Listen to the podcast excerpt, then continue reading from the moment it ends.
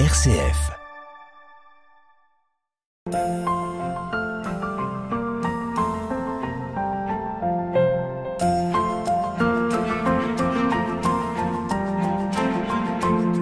RCF, Hubert Moritz. Bien sûr, RCF, nous nous retrouvons au sanctuaire de Lisieux pour parler de la vie de Sainte Thérèse de l'Enfant Jésus et de la Sainte Face.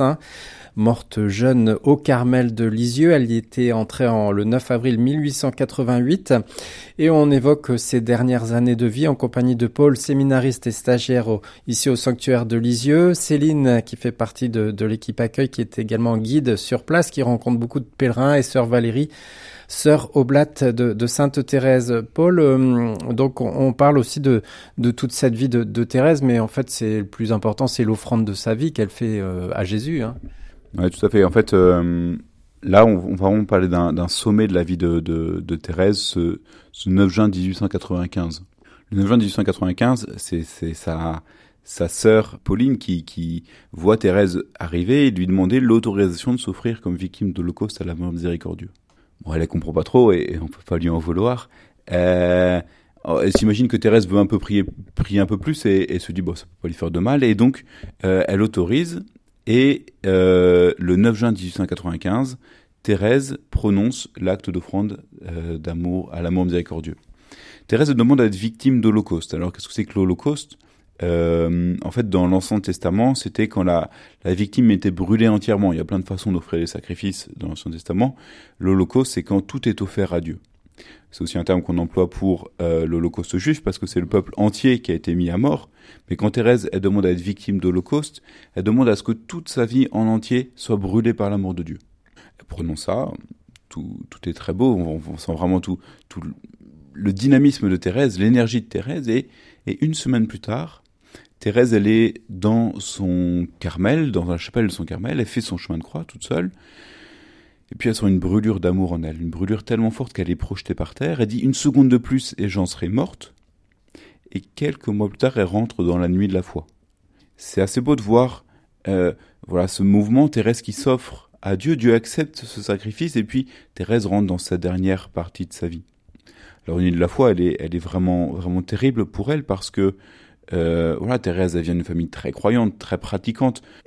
Elle a, eu des exceptionnelles euh, expériences de Dieu et là, elle est, perdue.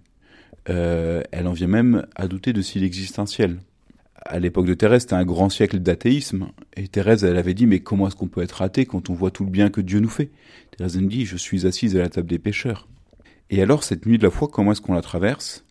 Eh ben, c'est par la fidélité. La fidélité au choix posé. Et par euh, plein de petits actes d'amour que Thérèse va essayer de faire.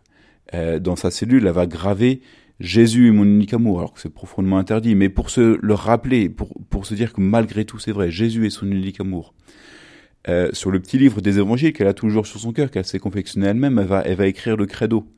Et parce que, on l'avait compris, maintenant Thérèse est une âme entière, une âme profondément passionnée par Dieu, elle, elle va se piquer le bout du doigt et écrire le credo avec son sang.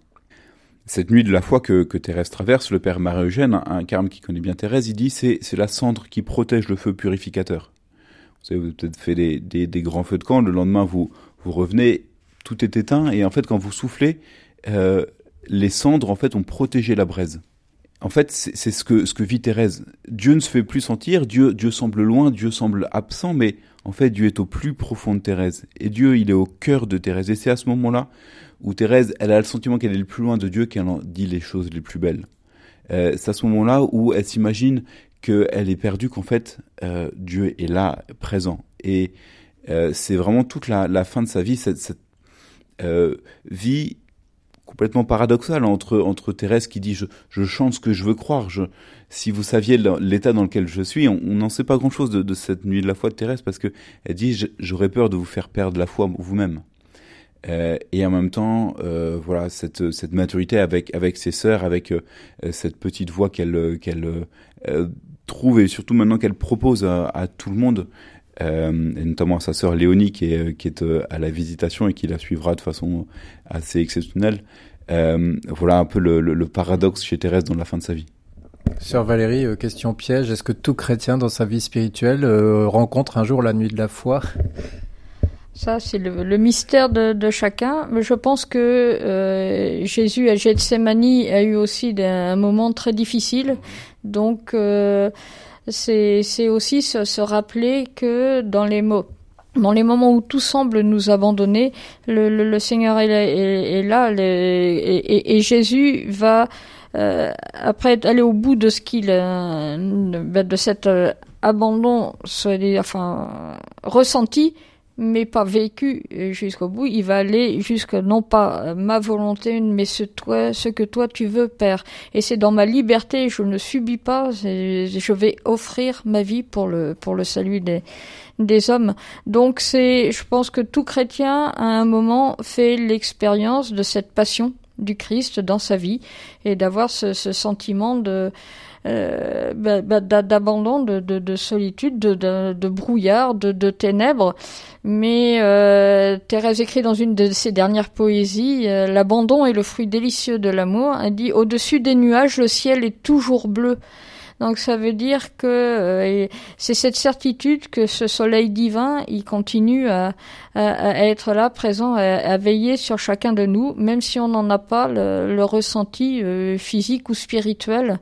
Et c'est ça aussi qui est euh, qui, qui, qui, forge la vie d'un chrétien, de, de, de, sentir que cette euh, que ce, ce passage euh, douloureux qui veut durer des années, hein, Mère Teresa, ça a duré des, des dizaines d'années, donc c'est dire que voilà, mais on tient le cap. Donc à quoi je m'accroche? Qu'est-ce qui va me tenir?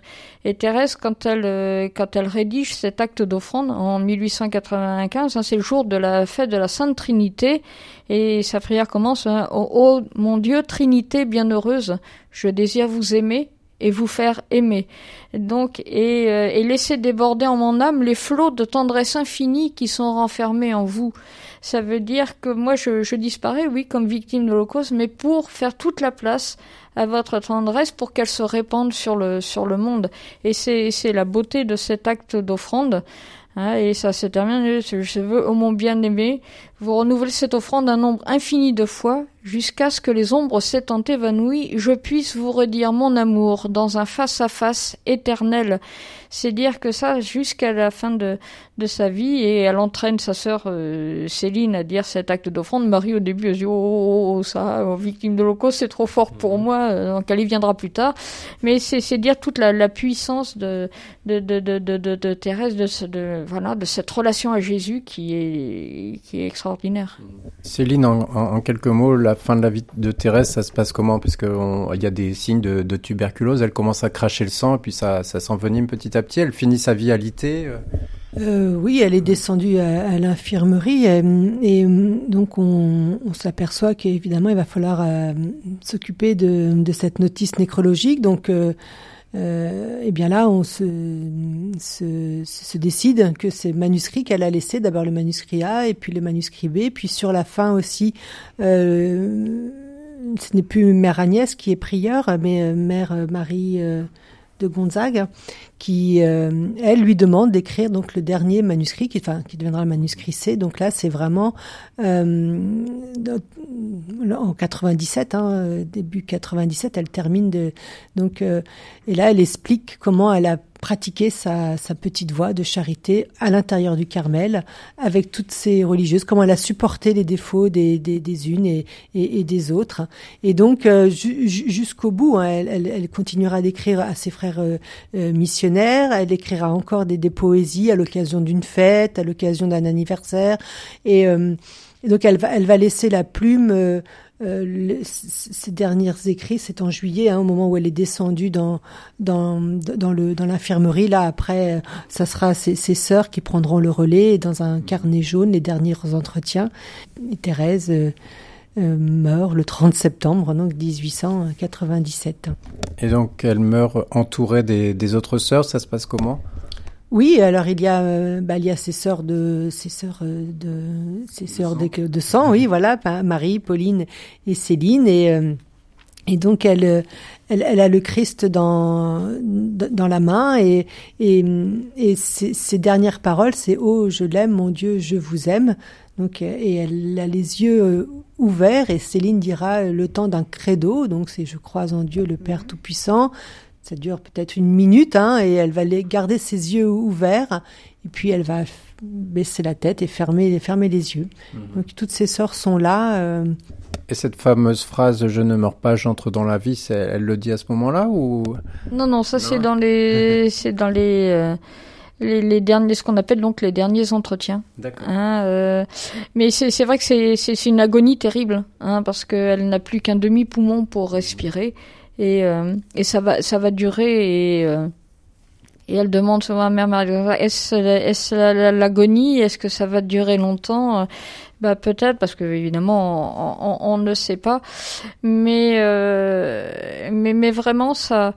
Euh, là, ça, forcément pour ces, ces sœurs de alors toutes les sœurs du Carmel souffrent, mais évidemment vous imaginez les grandes sœurs, hein, euh, le, le calvaire de voir le, le, leur petite sœur euh, être fait un moment. Euh, euh, Céline qui la veille s'est euh, endormie et Thérèse elle, elle, tient une petite tasse dans ses dans ses mains mais alors elle tremble de fièvre tout ça mais elle n'ose pas réveiller sa sœur et elle n'arrive pas à, la, remettre sa tasse donc elle va garder pour pas casser la tasse elle va rester éveillée jusqu'à ce que Céline se réveille et lui reprenne cette petite tasse pour la pour la pour la dégager mais c'est toute l'attention aussi euh, à ses sœurs. Et de fait, il y, a des échanges merveilleux qui vont se, se, se, passer entre, entre les sœurs Martin les derniers mois de sa vie.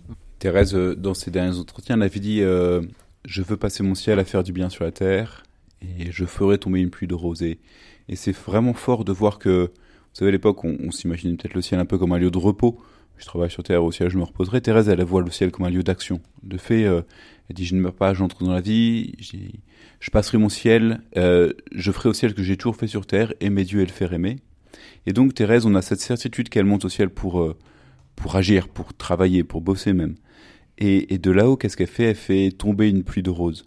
Et en fait, cette pluie de roses, elle, se manifestera après sa mort par toutes les grâces et tous les miracles que Thérèse va offrir euh, aux âmes qui en ont besoin.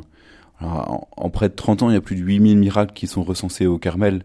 Une personne qu'on prié Thérèse, qui ont, reçu cette grâce et qui l'ont envoyé. Et, ça, euh, tous les jours quasiment, on a des gens qui viennent au, sanctuaire et qui, qui nous, nous parlent de, des grâces que, que, Thérèse a fait dans leur vie, euh, euh soit récemment, soit depuis qu'ils sont tout jeunes.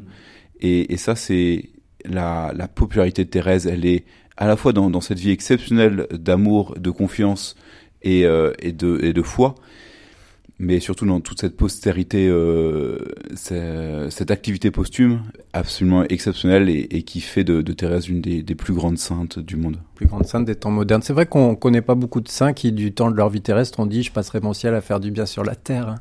C'est la nouveauté de Thérèse et, c'est la nouveauté toujours euh, actuelle de, de Thérèse. Voilà, Thérèse, euh, s'il y a bien quelque chose dont on peut témoigner aussi de, de, de l'activité du sanctuaire, c'est que c'est, elle est toujours là et, et que en fait, elle a gardé ce même caractère euh, sur terre et au ciel, euh, ce caractère euh, fougueux, déterminé. Voilà, Thérèse, un des premiers mots que sa mère dit, c'est elle veut tout, elle veut tout tout de suite. Et eh ben, on, on le vit encore aujourd'hui. Thérèse, elle est à l'UNESCO aujourd'hui c'est uniquement son, bon vouloir. Euh, c'est l'UNESCO qui est venu contacter le sanctuaire pour demander à ce que euh, Thérèse puisse être nommée comme représentante de la France. Et aujourd'hui, Thérèse représente la France depuis le 11 novembre 2021, au même titre que Gustave Eiffel. Vous voyez, euh, Thérèse, c'est une des Françaises les plus connues au monde, c'est une des Françaises qui a eu le plus d'impact dans le monde. Voilà, il y a plus de 80 congrégations religieuses dont le seul but est de vivre la spiritualité de Thérèse et de la faire connaître. Thérèse, euh, voilà, cette petite Normande qui a pas quitté dit plus d'un mois, euh, 30 personnes à son inhumation, euh, elle a, elle est connue dans le monde entier, elle a cet impact et juste par l'accomplissement de sa vocation, juste par une vie de confiance et d'amour, juste par une vie profondément brûlée par par Dieu, euh, elle a ce rayonnement exceptionnel. Il y a une grande phrase de Thérèse Avila qui dit si vous devenez ce que vous êtes, vous mettrez le feu au monde. Et eh ben c'est exactement ce que Thérèse vit. Thérèse, elle a accompli parfaitement sa vocation et elle a eu ce rayonnement. Et, c'est quelque chose qui, qui nous est proposer à nous aussi. Voilà, on n'a pas à imiter Thérèse, on n'a pas à rentrer au Carmel, mais on a à accomplir notre vocation profondément. Juste en, essayant d'aimer le, bon Dieu le, plus possible, juste en, essayant de faire ce que le Seigneur a pour projet pour nous, eh bien, on aura ce rayonnement de Thérèse, on aura cette, ce bien qu'on pourra donner euh, sur la terre euh, après notre mort. Ben, c'est une belle conclusion. Un grand merci, Paul, Céline et Sœur Valérie, de nous avoir euh, partagé avec passion la vie de, Sainte Thérèse et de toute cette famille Martin, Louis et Zélie et, les filles. Un grand merci de nous avoir guidés tout au long de ces épisodes. À très bientôt.